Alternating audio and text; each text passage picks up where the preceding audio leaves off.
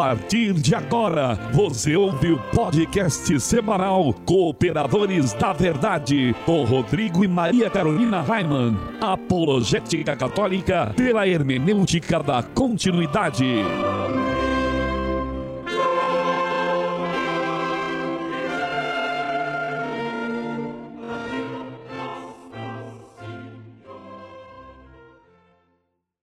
Olá, amigo ouvinte, paz e bem. Aqui quem vos fala é o professor Raiman e estamos começando mais um podcast semanal Cooperadores da Verdade, apologética católica pela hermenêutica da continuidade.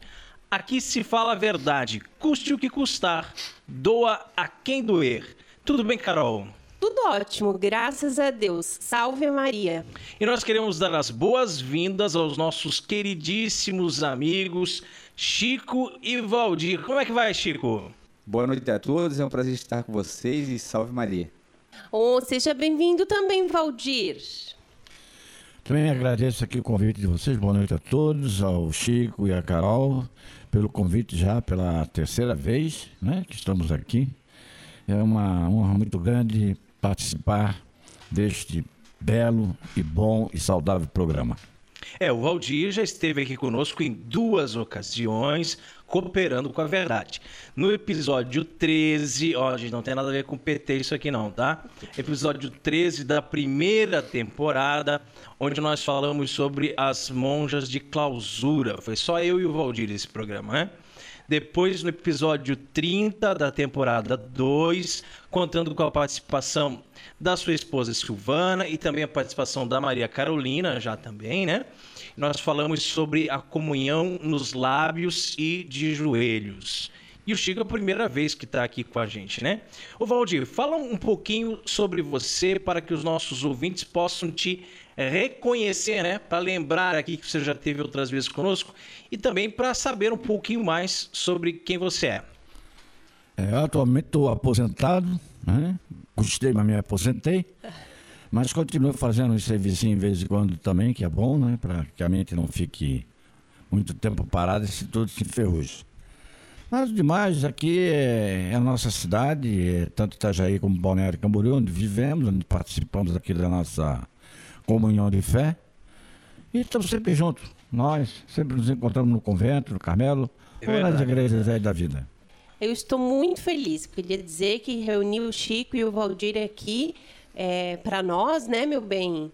É uma, uma alegria muito grande, muito é verdade, grande mesmo, porque eles são amigos que que Deus colocou no nosso caminho, né? E por isso são amigos muito queridos mesmo. E o Chico finalmente veio, né? Aqui no programa. É. A, a sua esposa Andréia e sua filha Gabriele já participaram aqui. A Andréia no episódio 7 da primeira temporada e a Gabriele no episódio 14 da segunda temporada. Então, o Chico vem agora nessa terceira temporada representar a família, né? E é a sua vez de se apresentar. Chico, fica à vontade. Sim, Carol, tranquilo. Tô dev... Tava devendo né, essa, essa visita aqui há muito tempo, né? é um prazer mesmo estar junto com vocês aqui. E vamos tentar fazer esse programa aí um dos melhores aí da, da, das temporadas. Ô Chico, mas conta para nós aí, é, é, o, o, Valdir é aposentado, né? Faz uns trabalhinhos aí, mas está aposentado. E você, Chico, trabalha com o quê? Meu amigo, não tem essa, esse privilégio, meu amigo Valdir. É? Infelizmente ainda estou labutando aí todos os dias, né? E atualmente eu estou trabalhando com atendimento de embarcações, né? Que sempre foi meu, a minha área de trabalho, né? Infelizmente o mercado está um pouco complicado. Ah, Mas tava complicado para todo mundo, né? É verdade. É, é. todo, e... mundo. Tá. todo mundo. E a dona Petrobras aí ficou desossada, porque o meu cliente principal era a Petrobras, né? O governo deu um jeitinho de, de quebrar essa empresa tão gloriosa que a gente possui aí, né? Porque é, afinal de contas ela não ela não está extinta ainda, né? Tá sobrevivendo aí. E vou, vou me virando assim, né? Fazendo um atendimentozinho ali, outro lá, né? Não tem dia nem horário, né? E devagarinho a gente vai sobrevivendo nesse mercado de hoje aí. É verdade, é verdade. É, foi, o Brasil passou por muitas crises e ainda está passando, né? Com todo esse problema aí com o governo da Dilma e agora a prisão do Lula. E a gente espera que este ano, ano de eleição, quem sabe, né? A gente sempre tem esperança de que as coisas melhorem, que a gente consiga sair dessa crise e até uma solução para a Petrobras também, né? A gente não sabe é, quais certeza. são os, os investimentos que vão vir aí daqui para frente, ou até, quem sabe, possivelmente até uma privatização, não se sabe, né? Vamos, vamos esperar para ver o que, que vem aí em frente. E que vem é coisa boa, né? É, tem que vir, tem que vir coisa boa, né? Porque de coisa ruim nós já estamos, né? Já esgotou. Aqui, né? É. E em nosso momento de oração de hoje, além de todas as intenções que estão em nossos corações, nós queremos rezar pela nossa pátria, né? Pelo nosso país, queremos rezar por todas aquelas pessoas que nos ajudam com doações, os nossos patrocinadores, os sócios do Clube do Ouvinte, os nossos parceiros das rádios que nos transmitem, os nossos ouvintes e todos que acompanham nosso site ou nos seguem nas redes sociais. Nós estamos reunidos em nome do Pai, do Filho e do Espírito Santo. Amém. Amém. Inspirai, ó Deus, as nossas ações e ajudai-nos a realizá-las, para que em vós comece, para vós termine tudo aquilo que fizemos. Por Cristo, Senhor nosso. Amém. Amém. Santa Maria, Mãe de Deus, Rogai por nós. Pai nosso que estais nos céus, santificado seja o vosso nome.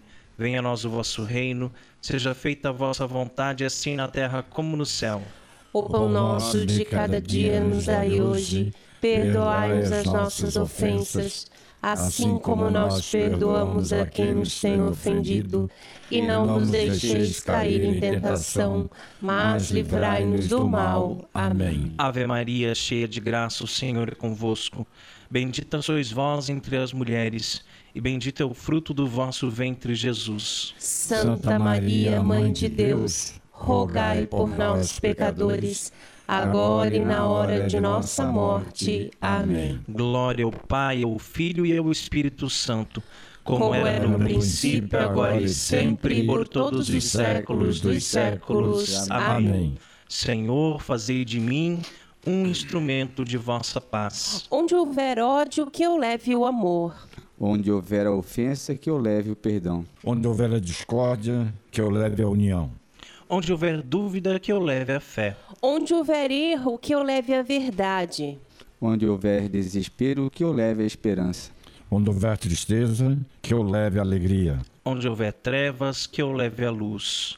Ó Mestre, fazei que eu procure mais Consolar que ser consolado. Compreender que ser compreendido. Amar que ser amado. Pois é dando que se recebe. Perdoando que se é perdoado. E é morrendo que se vive para a vida eterna. Amém. Amém. E nós continuamos reunidos em nome do Pai, do Filho e do Espírito Santo. Amém. Amém. E queremos lembrar que este programa é transmitido atualmente por 13 rádios. E Beleza. hoje o abraço especial vai para a rádio Princesa das Matas 1560 AM de Viçosa, Alagoas. Abraço Beleza. ao amigo Tito do Gado e todos os ouvintes da rádio Princesa das Matas, lá com mais de 100 mil ouvintes, né? Um grande abraço aos nossos amigos lá. Que todos nós sigamos o Senhor dessa maneira, né? com nossos irmãos lá do Nordeste, né? É verdade, é verdade. E no quadro A Vida dos Santos, nós estamos estudando a vida dos papas que foram canonizados. São os Santos Papas. Nós temos o costume de chamar o Papa de Santo Padre, não é mesmo? Mas isso não significa que ele seja santo, viu? É, na história da igreja já tivemos 265 papas. Francisco é o papa de número 266, mas nem metade deles foi considerado santo. Aliás, alguns mu é, muito pelo contrário, né? É, e no último programa nós falamos de São Marcos.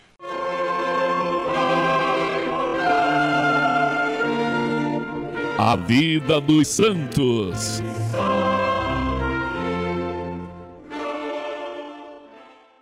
Chico, e você sabe quem foi o Santo Papa escolhido para o programa de hoje? O santo escolhido para o programa de hoje foi São Júlio. Conta pro povo então, Carol, um pouquinho sobre a vida de São Júlio I. Na igreja, temos pelo menos nove santos com o nome de Júlio, olha aí. Por isso é importante, hoje a gente vai celebrar o primeiro, São Júlio I. É, lembrando que se nós temos nove santos com o nome de Júlio, mas nem todos são papas, isso. né? Isso. Tem que deixar Exatamente. bem claro isso aí, né? E esse foi papa e dirigiu a igreja desde 337 até 352. Júlio era de origem romana, filho de um certo cidadão chamado Rústico. Viveu no período em que a igreja respirava a liberdade religiosa concedida pelo imperador Constantino. Esta liberdade oferecia ao cristianismo melhores condições de vida e expansão da religião. Por outro lado, surgiram as primeiras heresias, o donatismo, que pregava que somente santos poderiam estar na igreja, e o arianismo, que negava a divindade de Cristo. Olha só. E com a morte de Constantino, o arianismo começou a crescer rapidamente.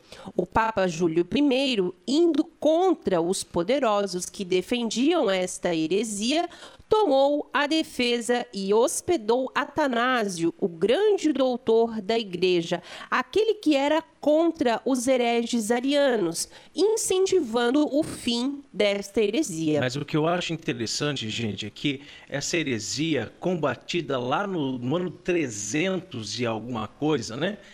E até hoje ela sobrevive. Como Está é que viva. Pode, mas está viva, viva, Incrível presente. Hoje mesmo nós, nós vimos aí uns arianos andando pela rua com o título de testemunhas de Jeová, né? Verdade. dizendo que, que Jesus não é Deus, né? negando a divindade de Cristo.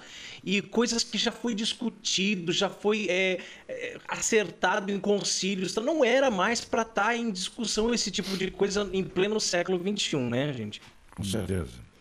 É verdade. O Papa Júlio construiu várias igrejas em Roma: a dos Santos Apóstolos, a da Santíssima Maria de Trastevere e mandou construir as igrejas de São Valentim, de São Calixto e de São Félix. Cuidou da organização eclesiástica e da catequese dos adultos e velhos. Olha que interessante. Ele morreu em 352, após 15 anos de pontificado. Até que durou esse, É um né? pontificado long- relativamente longo, É né? relativamente longo. E você pode perceber que ele não foi mártir, né? É e aí verdade. você, eu é. te pergunto, Carol, por que, que ele não foi mártir? Porque o Constantino já tinha morrido. Não, Não? porque Constantino deu né, essa liberdade para a igreja. Então, então. a perseguição já tinha Já tinha praticamente acabado, acabado, é. né? Ele foi sepultado no cemitério de Calepódio, na Via Aurélia, numa igreja que ele também havia mandado edificar. E a sua veneração começou entre os fiéis a partir do século VII. São Júlio I. Rogai por nós. Encontre os cooperadores da verdade nas principais redes sociais: Twitter, Instagram, SoundCloud, Facebook, YouTube, como Os Cooperadores. É, o Valdir entende bastante de redes sociais, né, Valdir? É, não sei nem mexer, nem sei como encontrar nada disso Desde de aí. ficar longe delas, né? Rapaz, Muito Mas bacana. que bom que mas- pelo menos a Silvana né, manja dos Paranauê. ela faz tudo pra mim. E ela- aí rapaz. coloca o programa pro Valdir ouvir toda É semana. né? verdade. é isso aí. Você que está nos ouvindo, não se esqueça de visitar o nosso site, muito bonito, cooperadoresdaverdade.com. Livraria Católica Auxílio dos Cristãos. Artigos religiosos. A Livraria Auxílio dos Cristãos fica na Praça Governador Irineu Bornhausen, centro de Itajaí, no estacionamento da Igreja Matriz do Santíssimo Sacramento. Calendários, bíblias, livros, artigos litúrgicos, camisetas, cartões, presépios, crucifixos, imagens sacras, CDs, DVDs e muito mais. Telefone 3349-0692. 3349-0692. Livraria Auxílio dos Cristãos. 21 anos de tradição. E se você também gostaria de anunciar a sua empresa no programa Cooperadores da Verdade, entre em contato conosco, ajude-nos a evangelizar. Carol, qual é o conselho de Padre Pio para nós no programa de hoje? Deus não opera prodígios onde não há fé.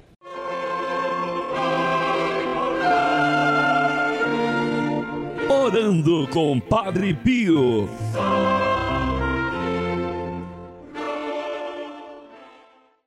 No Evangelho escrito por São Mateus, capítulo 6, versículos de 1 a 6, diz que Jesus foi a Nazaré, a sua terra, e seus discípulos o acompanharam.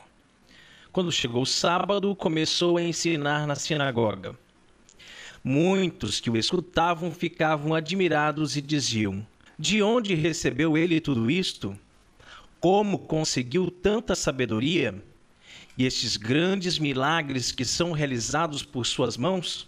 Este homem não é o carpinteiro, filho de Maria, e irmão de Tiago, de José, de Judas e de Simão? Suas irmãs não moram aqui conosco? E ficaram escandalizados por causa dele. Jesus lhes dizia: Um profeta só não é estimado em sua pátria, entre seus parentes e familiares. E ali não pôde fazer milagre algum. Apenas curou alguns doentes, impondo-lhes as mãos e admirou-se com a falta de fé deles. E outro dia nós comentávamos aqui em casa, né, Maria Carolina, sobre essa questão do, dos cooperadores da verdade, né? De quantas pessoas Brasil afora seguem o nosso site, são 77 mil seguidores. Mil, é. Né? E deixam seus comentários, deixam as suas impressões, as suas sugestões e críticas, e elogios e tudo mais, e participam mesmo assim ativamente do, do apostolado, né? E é aqui Itajaí, que é aqui que a gente mora. É. Né? A gente só recebe puxão de orelha, a gente só recebe crítica, a gente só fica ouve falar que ah, porque teve uma reunião, não sei das quantas, em não sei qual paróquia, e falaram mal de vocês. Teve uma outra reunião lá na outra paróquia e tocaram de novo o nome de vocês. Ah, o que, que falaram? Falaram mal de vocês. Né? Então é, é isso aqui que Jesus fala, né? O profeta não é estimado em sua pátria. Verdade. É verdade. E o interessante é que a gente essa semana mesmo falou sobre isso, né? É, uma língua afiada contra aqueles que procuram a verdade de uma maneira correta, mesmo que ninguém faça, né? Mas querem sempre nos atacar é. de uma maneira errada.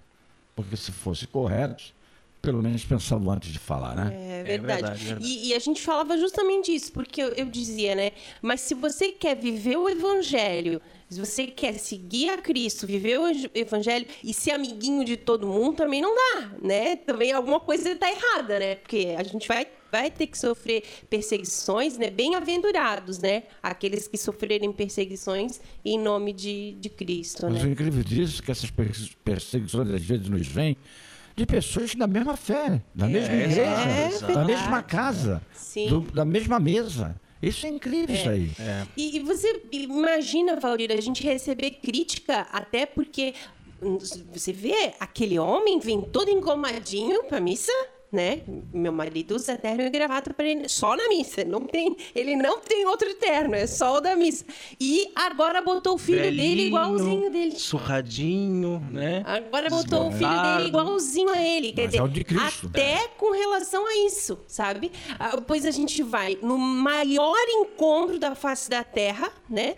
A pessoa mais, mais importante, importante, do mundo, do né? mundo tá ali. Aí você vai, vai convidado para ir no gabinete do prefeito. Ah, a pessoa vai querer, o cara vai lá botar um terno gravado. Já viu isso? Já viu foto o tempo todo. Na né? Câmara, é. Você vai em uma reunião importante, uma coisa. Vai o homem vai botar. É, vai numa empresa para é, entregar o currículo. Sim, é. vai botar uma roupa, né? E para ir na missa, não. Não, pra ir na missa, vai é camisa de, chinelo, de time né? de futebol, vai de chinela havaiana, vai. E o que eu né? tenho visto no último tempo é muita gente, muitos homens mais velhos irem de camiseta. Uhum, uhum. Um total desrespeito ao Criador. É. Não, é verdade. Daí a gente que faz assim, tenta é, fazer uma coisa para agradar a Deus e não aos homens, Isso. né? e aí é criticado por isso, né? Quer dizer, não tem mais nada, mais nada interessante para criticar, né? Uma coisa mais consistente. A minha aponte os meus pecados, porque eu sou pecador mesmo, aponte os meus pecados, mas agora fica apontando, ah, porque ele vai de terno, ah, porque ele coloca o filho dele de terno, ah, porque a esposa dele usa véu, usa vestido, usa saia, ah, porque ele, ele leva um livrinho para acompanhar, que é o missal dominical, né? Então, assim, criticam pelas coisas mais absurdas. Chegaram a dar o nome de ideologia Raimann. Ah, isso aqui são adeptos da ideologia Raimann. Nós não temos ideologia nenhuma, né? Nós somos cristãos. Né? Nós temos o caminho da decência. É, exato. Porque é, ante a depravação e o puritanismo, existe a decência. Nós não estamos nem num lado nem do outro, nós estamos no lado da decência. Exatamente. É, pelo menos é o Criador que está ali. É, que é. é, o que, que todo mundo deveria ter, né, Valdir? Sim. Mas é isso aí, a decência hoje escandaliza as pessoas, parece, né? Não, a decência escandaliza, mas aquele shortinho minúsculo que, como diz o padre Paulo Ricardo, deve ter sido feito por Satanás. Aquilo não escandaliza. Aquilo não escandaliza. Na fila da comunhão, é. né? Não escandaliza. Não escandaliza. Não, e não tem um padre para dizer né? É. Aqui não. Né? Mas escandaliza o Criador. É, para colocar é. um cartaz na porta da igreja com as roupas adequadas, ninguém faz. Né? É. Não faz. Mas se Jesus já passou por isso, né? Então, quem somos nós? E Padre Pio, ele nos diz que Deus não opera prodígios onde não há fé. Sempre que vemos relatos nos evangelhos em que Jesus opera grandes milagres, ele diz: Vai, a tua fé te salvou. A fé, ela é necessária para que milagre aconteça. Claro que Deus pode tudo, Deus é onipotente, o Deus do impossível, mas Ele quer que façamos a nossa parte. Ele pode fazer tudo sozinho, mas Ele não quer. Ele quer que colaboremos com a obra salvífica, quer que demonstremos fé para que ele opere prodígios. E este trecho do Evangelho que relembramos hoje diz que Jesus não realizou nenhum grande milagre em Nazaré que só fez ali pequenas curas e admirou-se com a falta de fé das pessoas. Ora, se não tem fé, também não tem milagre. Seus parentes e familiares não tinham fé de que ele, o filho do carpinteiro, né, como era conhecido ali, pudesse realizar milagres. E assim também acontece conosco em nossas famílias, né? Quando pregamos a palavra de Deus, quando ensinamos, exortamos, falamos nos, em programa de rádio, as pessoas são tocadas e transformadas, mas em nossa casa não surte muito efeito, ninguém dá valor. Tem um ditado que diz: quanto mais rezo, mais assombração me aparece. Eu nunca acreditei nesse ditado, pois a oração transforma vidas e faz com que tudo aquilo que nos assombra desapareça. Mas parece que dentro da nossa casa, dentro da nossa família, quando você convive com pessoas que são indiferentes à fé católica, quanto mais rezamos, mais incomodamos essas pessoas e as assombrações aparecem. Aparece forma de discórdias e quanto mais você procura pacificar, mais complicada a coisa fica. É, eu vou dar um exemplo aqui, que é um exemplo pessoal, mas acho que vai ilustrar bem o que nós estamos falando. Gente, faz mais de três anos que o meu pai não fala comigo. Não fala. Não olha na minha cara, não fala comigo. E as pessoas elas ficam admiradas, assim, como, Raiman, você, um franciscano, um homem tão religioso, que tem vida de oração, não consegue resolver essa situação com teu pai. Um profeta só não é estimado em sua pátria, entre seus parentes e familiares. Meu pai, que me expulsou de casa quando eu era criança, é, forçando-me a mudar para Curitiba e morar na casa dos meus avós, agora depois de velho, me expulsou novamente, faltando poucos dias para o meu casamento. Deus não opera prodígios onde não há fé, diz Padre Pio. Tanto que nós rezamos a vida inteira pela conversão dele. Mas se ele não tem fé, se ele acha tudo uma palhaçada, se ele escarnece de nós quando fazemos uma oração, como Deus vai transformar a vida dele? Se continuamos nessa situação sem nos falarmos, é porque de fato eu respeito a decisão dele e prefiro ficar longe. eu tenho fé, mas a, minha fé não basta. Ele também precisa acreditar e abrir o coração para Deus. Não por medo da morte, como fez quando quase infartou, mas por amor. É o que falta ali realmente é amor. É, por outro lado, sabemos que por mais que as pessoas tenham fé, os milagres não acontecerão se elas estiverem fora da Igreja Católica. O milagre é uma forma de assinar qual é a verdadeira igreja, aquela fundada por Jesus. É o caso dos corpos incorruptos, né, que só encontramos na Igreja Católica. Um verdadeiro milagre é considerado como tal depois que forem estudados os testemunhos pessoais envolvidos, provas materiais, fotos e cada fato relacionado ao possível milagre. A igreja só se manifesta oficialmente quando todas as possibilidades de fraudes forem investigadas e descartadas. Diferentemente de certas igrejinhas pseudo-evangélicas que fazem teatro, armam um circo em torno de falsas curas com atores muito bem pagos para encenar na televisão. Que assim seja. Amém. Amém. Orando com Padre Pio conta com o apoio de Feller Contabilidade, do nosso amigo Diácono Vital. A Feller Contabilidade fica na rua Aldírio Garcia, número 479. Nesta você pode confiar. Atendimento de segunda a sexta-feira, das 8 ao meio-dia e das 13h30 às 17h30. Telefone 3346 2333. Feller Contabilidade arroba matrix.com.br. Em frente à Secretaria da Paróquia São Cristóvão de Itajaí, Santa Catarina. Feller Contabilidade, a sua empresa nas mãos certas. E com o objetivo de adquirirmos um novo notebook para a gravação do nosso programa, que nós estamos precisando, nós estamos fazendo uma vaquinha. É, entre lá no nosso site e clique em vaquinha com K. O link fica no canto superior direito. Precisamos da sua ajuda para melhor servi-lo. Mas se preferir, você pode se tornar sócio do clube do ouvinte, dos cooperadores da verdade. E ao se tornar sócio, além de ajudar com essa obra de evangelização, tem várias recompensas. Entre lá no nosso site e clique em apoia.se, está lá do lado da vaquinha. E no apoia.se você pode contribuir com qualquer valor mensal a partir de cinco reais e assim nos ajuda a evangelizar, a manter a hospedagem do site, o SoundCloud, que é tudo pago, né? Não fique de fora, seja um sócio evangelizador. Contamos com você.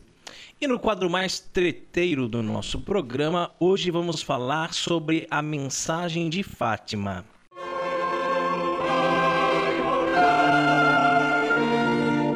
A hora da treta.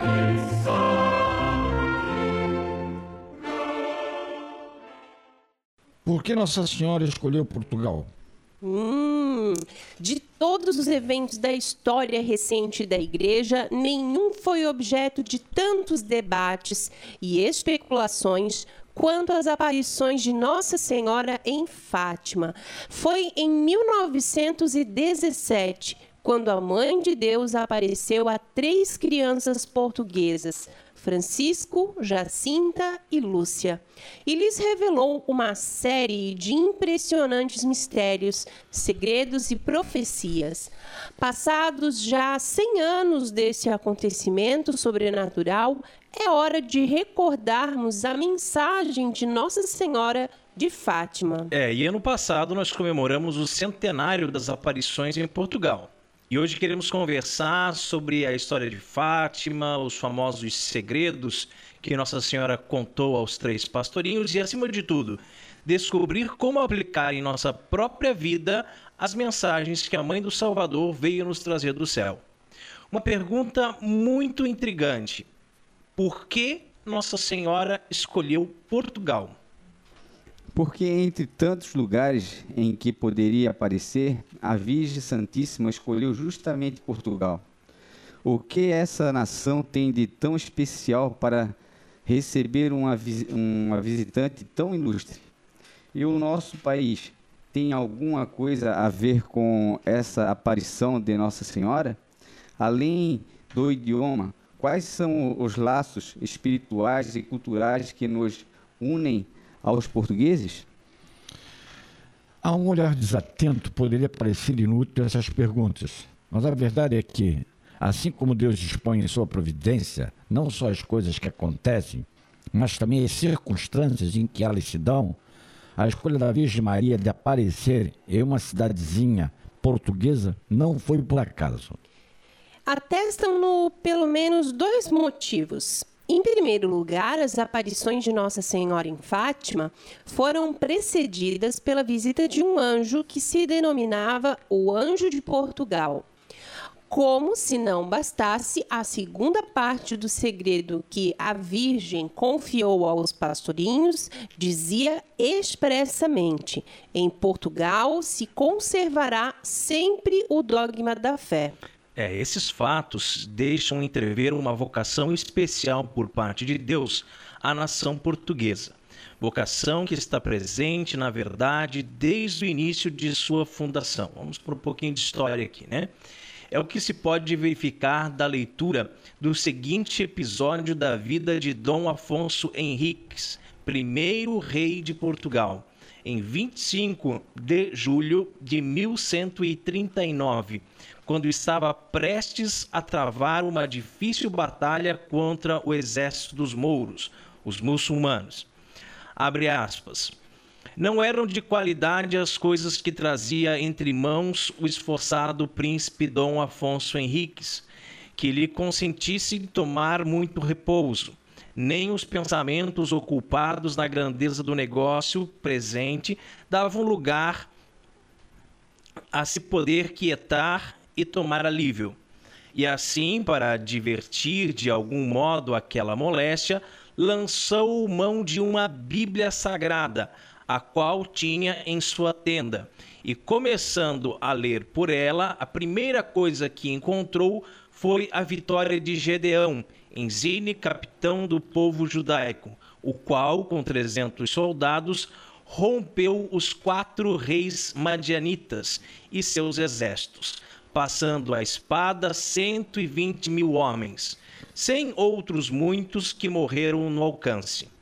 Alegre, o infante, com tão bom encontro e tomando dessa vitória prognóstico feliz da que esperava, se confirmou mais na resolução de dar batalha e, com o coração inflamado e olhos postos no céu, rompeu nestas palavras: Bem sabeis vós, meu Senhor Jesus Cristo, que por vosso serviço e pela exaltação do vosso santo nome empreendi eu esta guerra contra vossos inimigos. Vós que sois todo-poderoso, me ajudai nela, animai e dai esforço a meus soldados, para que os vençamos, pois são blasfemadores do vosso santíssimo nome. Que bonito isso. Né? Fecha aspas. Ditas estas palavras, lhe sobre, sobreveio um grande sono. Ele começou a sonhar que via um velho de venerável presença, o que lhe dizia que tivesse bom ânimo, porque sem dúvida venceria aquela batalha.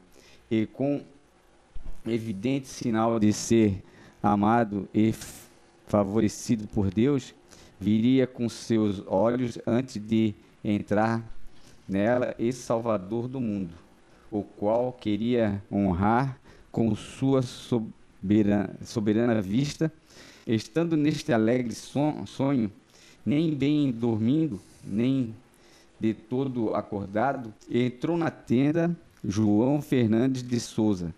De sua câmera, ele fez saber como a ele chegar um homem velho, o qual pedia a audiência e, segundo dava a entender, era sobre negócio de muita importância.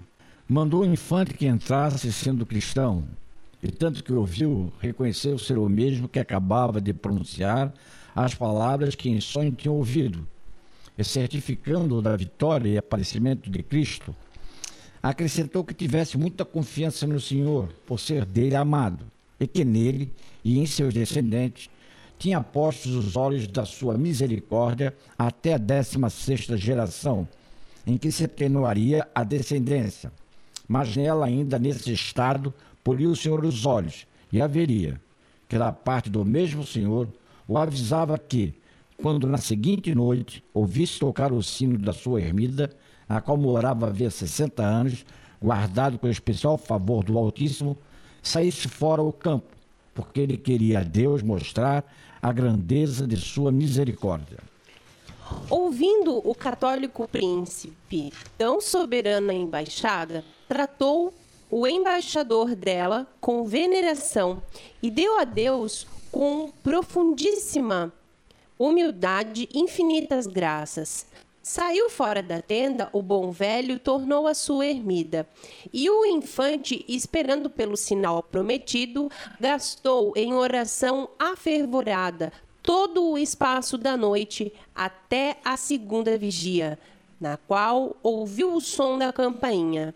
Armado então com seu escudo e espada, saiu e, pondo os olhos no céu, viu da parte oriental um resplendor formosíssimo, o qual a pouco e pouco se ia dilatando e fazendo maior. No meio dele viu o salutífero sinal da Santa Cruz, e nela encravado o Redentor do mundo, acompanhado em circuito de grande multidão de anjos, os quais, em figura de mancebos formosíssimos, apareciam ornados de vestiduras brancas e resplandecentes. E pode notar o infante ser a cruz de grandeza extraordinária e estar levantada da terra quase 10 côvados. O côvado é a medida da ponta do dedo médio até o cotovelo. É, e com o espanto de visão tão maravilhosa, com o temor e reverência devidos à presença do Salvador, pôs o infante as armas que levava, tirou a vestidura real e descalço se prostrou em terra, e com abundância de lágrimas começou a rogar ao Senhor por seus vassalos e disse: que merecimentos achastes, meu Deus, num tão grande pecador como eu, para me enriquecer com mercê tão soberana? Se o fazeis para me acrescentar a fé, parece não ser necessário, pois vos conheço desde a fonte do batismo por Deus verdadeiro, Filho da Virgem Sagrada, segundo a humanidade, e do Pai eterno por geração divina. Melhor seria participarem os infiéis da grandeza desta maravilha, para que, abominando seus erros, vos conhecessem. O Senhor, então, com suave tom de voz, que o príncipe pôde bem alcançar, lhe disse estas palavras: Não te apareci deste modo para acrescentar tua fé, mas para fortalecer teu coração nesta empresa e fundar os princípios de teu reino em pedra firmíssima. Tem confiança, porque não só vencerás esta batalha, mas todas as mais que deres aos inimigos da fé católica. E continuou: Tua gente acharás pronta para a guerra, e com grande ânimo pedir-te-á que com título de rei comestes esta batalha. Não duvides de o aceitar, mas concede livremente a petição porque eu sou o fundador e destruidor dos impérios do mundo, e em ti e tua geração quero fundar para mim um reino, por cuja indústria será meu nome notificado a gentes estranhas. E porque teus descendentes conheço, de cuja mão recebem o reino, comprarás as tuas armas do preço com que comprei o gênero humano o daquele porque fui comprado dos judeus, e ficará este reino santificado, amado de mim pelo, pela pureza da fé e excelência da piedade. O infante Dom Afonso, quando ouviu tão singular promessa, se prostrou de novo por terra e, adorando ao Senhor, lhe disse: Em que merecimentos fundais, meu Deus, uma piedade tão extraordinária como usais comigo? Mas, já que assim é, ponde os olhos de vossa misericórdia nos sucessores que me prometeis, conservai livre de perigos a gente portuguesa, e se contra ela tendes algum castigo ordenado, peço-vos, o deis antes a mim e a meus descendentes, e fique salvo este povo, a quem amo como único filho. A tudo deu o Senhor resposta favorável, dizendo como nunca dele, nem dos seus apartaria os olhos de sua misericórdia, porque os tinha escolhido por seus obreiros e ceifadores, para lhe ajuntarem grande seara em regiões apartadas. Com isto, desapareceu a visão e o infante Dom Afonso, cheio de fortaleza e júbilos de alma, quais se deixam entender, fez volta para os arraiais e se recolheu em sua tenda. Obviamente, essa breve narração tem pouco ou nenhum crédito para os historiadores modernos, infelizmente, né? Influenciados que são por uma visão materialista da realidade. É inegável, todavia, a religiosidade com que nasceu o rei lusitano, característica pela qual foi encarnecido por seus inimigos franceses durante os anos de Revolução. Juntamente com seus vizinhos espanhóis, unidos pela religião católica, e ibéricos se separavam entretanto por uma diferença de personalidade. Enquanto os espanhóis eram conhecidos por seu temperamento irascível e os portugueses se destacavam por sua cordura de espírito de pacificação. Os portugueses mediram esforços, no entanto, para defender o seu território da invasão muçulmana.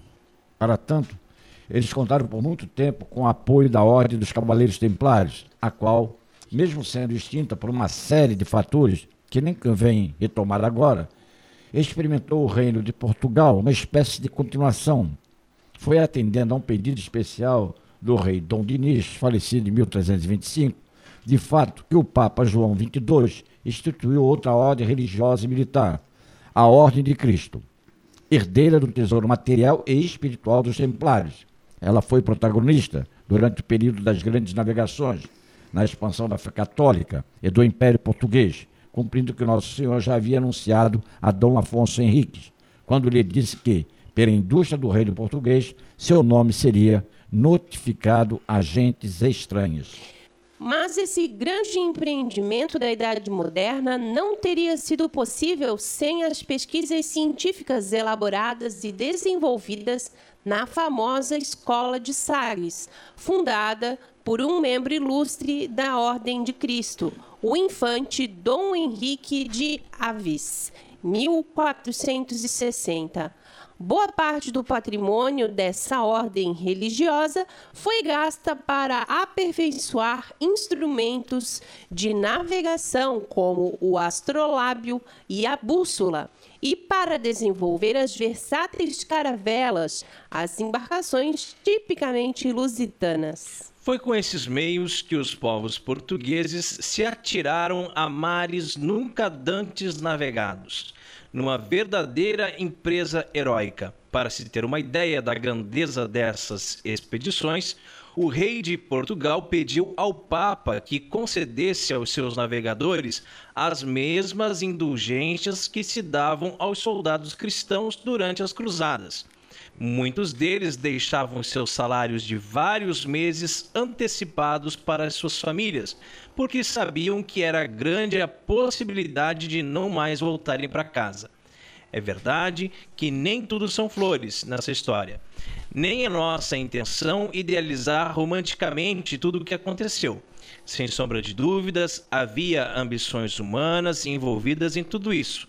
Mas reduzir o que se passou a uma viagem de fins puramente econômicos, como fazem muitos professores de orientação marxista, não passa de patifaria e distorção dos fatos históricos. Tivesse sido tão somente para obtenção de riquezas, os portugueses não se teriam dado ao trabalho de cravar a cruz de Cristo no solo de onde quer que pisassem. Assim que colocaram os pés no novo mundo, De fato, uma das primeiras coisas que fizeram os descobridores do Brasil foi rezar uma missa. É, e essa missa foi rezada dia 26 de abril, dia do nosso casamento, meu e do Raimundo. 26 de abril de 1500, pelo Frei Henrique de Coimbra, um franciscano. Beleza, hein? Nos primeiros séculos de sua existência, o território brasileiro recebeu uma grande quantidade de religiosos que deixavam tudo que tinham na Europa para trazer a boa nova do Evangelho às Américas. O espírito católico desses empreendedores era tão significativo que, na verdade, o Brasil nunca foi uma colônia de, de Portugal. No sentido exato da expressão, no século XVI, o território brasileiro era possessão da Ordem de Cristo e só estava sob a autoridade do rei de Portugal, porque este também era grão-mestre da Ordem. Foi só a partir do século XVII que o Brasil foi efetivamente anexado a Portugal, sob a condição de território ultramarino. Com a vinda da corte real portuguesa para o Brasil, os laços entre os dois territórios se estreitaram ainda mais dando origem ao Reino Unido de Portugal, Brasil e Algarves, situação política que permaneceu até o fato da independência em 1822. Mesmo o episódio do dia 7 de setembro, no entanto, é emblemático, né? Fenômeno único na história das descolonizações. O Brasil libertou-se do domínio de Portugal por iniciativa do próprio príncipe herdeiro do trono real lusitano. Tantos acontecimentos históricos exemplificam que, mesmo com a separação política entre as duas nações, continuou a existir uma profunda unidade espiritual e cultural entre brasileiros e lusitanos. Por isso, não é exagero ligar as aparições de Nossa Senhora em Fátima com o Brasil. Assim como é grande a vocação de Portugal cujo reino teve princípios em pedra firmíssima, também é altíssima a vocação de nosso país, descoberto por homens católicos e chamado desde o começo de Terra de Santa Cruz. Tivesse sido colonizada pelos ingleses, nossa nação até poderia ter um rumo diferente e materialmente mais próspero. De nada adianta. Porém, acumular essas riquezas, né? ganhar o mundo inteiro, como diria Nosso Senhor, e estar na religião errada. O Brasil nasceu católico e este é um tesouro de valor inestimável. A grande pergunta que Nossa Senhora faz a cada um de nós, através da mensagem de Fátima, é: que fim daremos a esta joia preciosa que recebemos? O que faremos, afinal? de nossa vocação. E o crédito desse texto, que serviu de base aqui para nossa reflexão, mais uma vez é do site padrepauloricardo.org. E chegamos à hora mais esperada aqui oh. do programa Cooperadores da Verdade. Os puritanos piram, hein?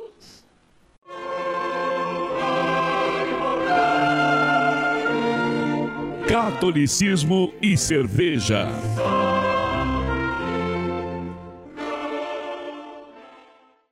E a cerveja de hoje é uma Landsberg Demon APA. Hum. Não é uma IPA, é uma APA. o amor pela cerveja artesanal se tornou uma oportunidade de negócio, além de uma forma de compartilhar a experiência de degustar uma cerveja com sabor e aroma indescritíveis. Então a cervejaria, como nós já falamos, é a Landsberg, o estilo é o American Pale Ale, o teor alcoólico dessa cerveja é 5.8, o IBU é 40 e os ingredientes dela são água, malte, lúpulo e levedura. Está dentro da Heinz Gebot. O copo ideal para o consumo é o Pint. Muito bem. Será que Landsberg é um sobrenome? Parece, Parece né? né? Terra de montanhas? É, eu ia dizer isso. American Pale Ale leve, refrescante e tropical. Equilíbrio tendendo ao lúpulo com aroma cítrico. Produzido pela cervejaria Landsberg, de Caxias do Sul, Rio Grande do Sul. Harmoniza com amêndoas salgadas, atum, massas ou sanduíches, burritos e carne assada. Hoje, com uma fábrica de primeira linha com capacidade para 50 mil litros por mês, a cervejaria produz oito rótulos diferentes, alguns sazonais, nas versões long neck 500 ml e o clássico chopp no barril.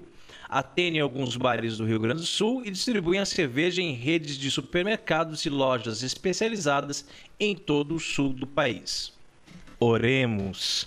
Abençoai, Senhor, esta criatura cerveja, que da riqueza do grão vos dignastes produzir, para que seja remédio salutar ao gênero humano. Concedei ainda, pela invocação de vosso santo nome, que quem quer que dela beba receba de vós a saúde do corpo e a tutela da alma. Por Cristo nosso Senhor. Amém. Amém. Agora sim, vamos ver que linda, né? Que cor Nossa. maravilhosa essa é, cerveja. E né? essa espuma, né? Muito bonita. Um cheiro do lúpulo bem característico um cheiro, é. mesmo. É. Muito é, cheirosa. É, realmente é, é bom isso aqui.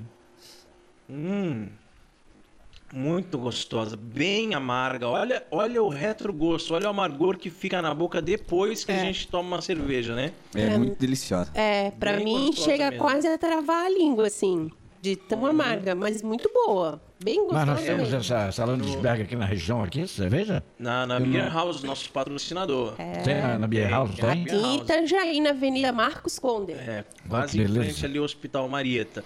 E é, no, no primeiro gole ele parece um pouco picante, né? Tá? Uhum. E depois no retrogosto ele fica bem amargo, mas muito saborosa. Gostei mesmo. Tem uma cor muito bonita, bem legal. Muitas cervejarias artesanais no Rio Grande do Sul, né? É, se destacando, assim, coisas Não, boas o, mesmo sendo produzidas o, lá. E aí o sabor se prolonga. Pode se ver prolonga, que claro, ele toma fica, né? ainda. É, ele, ele permanece na, na, E a espuma na, também no, é bem prolongada. Olha como demora para diminuir a espuma, é. né? É verdade. Bom, muito Fica bom. bem acentuada na língua, hein? Muito boa, né? E você que está nos ouvindo agora também sabe fazer cerveja e quer ter a sua obra-prima degustada aqui no Cooperadores da Verdade e ainda ganhar uma propaganda na faixa? Entre em contato conosco pelo e-mail contato@cooperadoresdaverdade.com. Catolicismo e cerveja conta com o apoio da Beer House Cervejas Especiais Empório especializado em cervejas nacionais e importadas, com agradável espaço para degustação e inúmeras opções para presentes. Produtos para harmonização, copos, taças, kits e cestas e, é claro, muita cerveja. Aberto ao público de segunda a sexta, das 15 às 23 horas, e aos sábados, das 10 às 22 horas. A nossa missão é trazer o universo cervejeiro cada vez mais próximo dos apreciadores dessa bebida inigualável.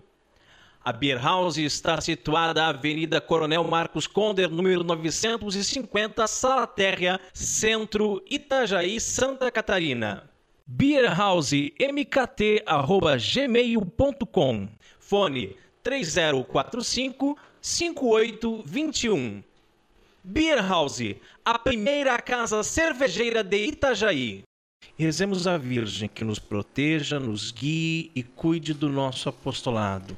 Salve, Salve Rainha, Rainha, Mãe de misericórdia, vida, doçura e esperança nossa, salve. A vós bradamos, degredados filhos de Eva, a vós suspirando, gemendo e chorando neste vale de lágrimas. Eia, pois, advogada nossa, esses vossos olhos misericordiosos a nós volvei, e depois desse desterro mostrai-nos Jesus. Bendito é o fruto do vosso ventre, ó clemente, ó piedosa, ó doce sempre Virgem Maria. Rogai por nós, Santa Mãe de Deus, para que sejamos dignos das promessas de Cristo. Amém. Debaixo de vossa proteção nos refugiamos, Santa Mãe de Deus. Não desprezeis nossas súplicas em nossas necessidades, mas livrai-nos sempre de todos os perigos. Ó Virgem gloriosa e bendita. Amém. E chegamos ao fim de mais um programa Cooperadores da Verdade. Passou rápido. Venha você Oi. também ser um cooperador. É isso aí. Colabore com esse apostolado, por favor, fazendo sua doação para que possamos adquirir equipamentos melhores e manter esse programa no ar. Contamos com sua generosidade e também com sua oração. Muito obrigado a você que nos acompanhou nesse podcast. Ajude a divulgar compartilhando nas redes sociais. É, caros ouvintes, agradeço aí esse tempo que passamos juntos aí. Esperamos de, é, ter deixado um- uma mensagem é, é, boa para vocês aí. Agradeço ao Rodrigo e à Carol pela oportunidade de ter vindo aqui participar desse programa, né? E acredito que vai pintar mais oportunidades da, da gente estarmos juntos aí, né? Na glória do Senhor e ficamos por aqui. Um desejo a todos aí uma boa semana, né? E até a próxima. A todos os nossos amigos que estão nos acompanhando agora aí no norte do Brasil, no nordeste do Brasil e no sudeste, né, quero agradecer a gentileza de vocês em participar deste momento aqui tão assim profundo da nossa religião, que lutamos realmente para que ela seja divulgada de uma maneira correta e vivida principalmente da maneira correta. Independente se cada um faz uma coisa errada ou outra, né? sigamos nós no correto. E quero agradecer também aqui a Carol Rodrigo por mais esse convite, né? de estar aqui participando, por gentileza deles. Né? E agradecer a todos nós que aqui viemos e estamos aqui nos reunidos aqui. Muito obrigado. Muito obrigada. Nós é que agradecemos Valdir e Chico, né? O Chico na primeira vez que veio foi muito bem, foi muito legal e cada vez fica melhor, né? Cada vez fica Convide de novo, né? É, claro, claro. Logo o Chico vai estar aqui de novo. É isso aí. E muito obrigada. Obrigada a você que nos ouviu. Rezem por nós, por favor. Paz e bem. Então eu quero agradecer aos meus queridos amigos, Chico e Valdir. É sempre uma alegria imensa estar na presença de vocês, não só gravando programas, mas cada vez que a gente sai do, do convento e fica ali conversando ali fora, né? Cada vez que a gente tem oportunidade de se visitar, de ir, ir um na casa do outro, parece que a hora não, né? Não passa, né? passa e a É gente bem- vê bem- quando bem vê, nossa, já estão quatro horas aqui batendo papo e o assunto não acaba nunca. Verdade. né? É sempre uma maravilha, assim.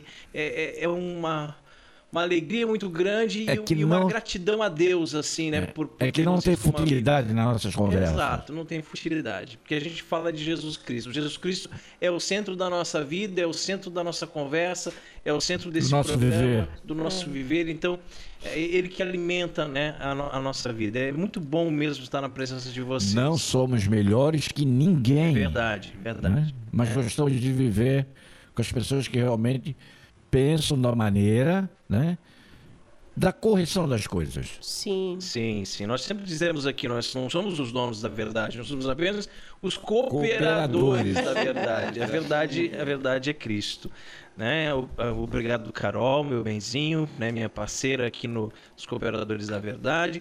E eu queria também, para encerrar para os nossos ouvintes, que como professor de história, muitas vezes a gente não aprende na faculdade algumas coisas, né? Porque essas faculdades reconhecidas pelo MEC e o MEC a gente já sabe as- os problemas que tem, né? Então, uma história tão bonita sobre o a questão de Portugal, do infante, do príncipe, a visão que ele tem de Jesus Cristo, que vem falar com ele, dá forças para vencer a batalha, para expulsar os muçulmanos, e tudo, tudo isso que vem a, mais tarde a levar Nossa Senhora a aparecer em Portugal para os três pastorinhos. Coisa linda, né? E, e aí o nosso país, nosso Brasil, nasce dos portugueses, nasce dos católicos, né? Vem para cá amando do rei de Portugal, com as bênçãos do Papa, com indulgência. Esse país nasce católico e hoje em dia a gente vê tantos abusos, tantas coisas que nós realmente não podemos ficar calados. Nós devemos fazer com que o nosso país volte a ser um país católico de verdade, como foi desde a sua origem, desde o seu nascimento. Obrigado a todos, rezem por nós. Deus nos abençoe. Paz e bem.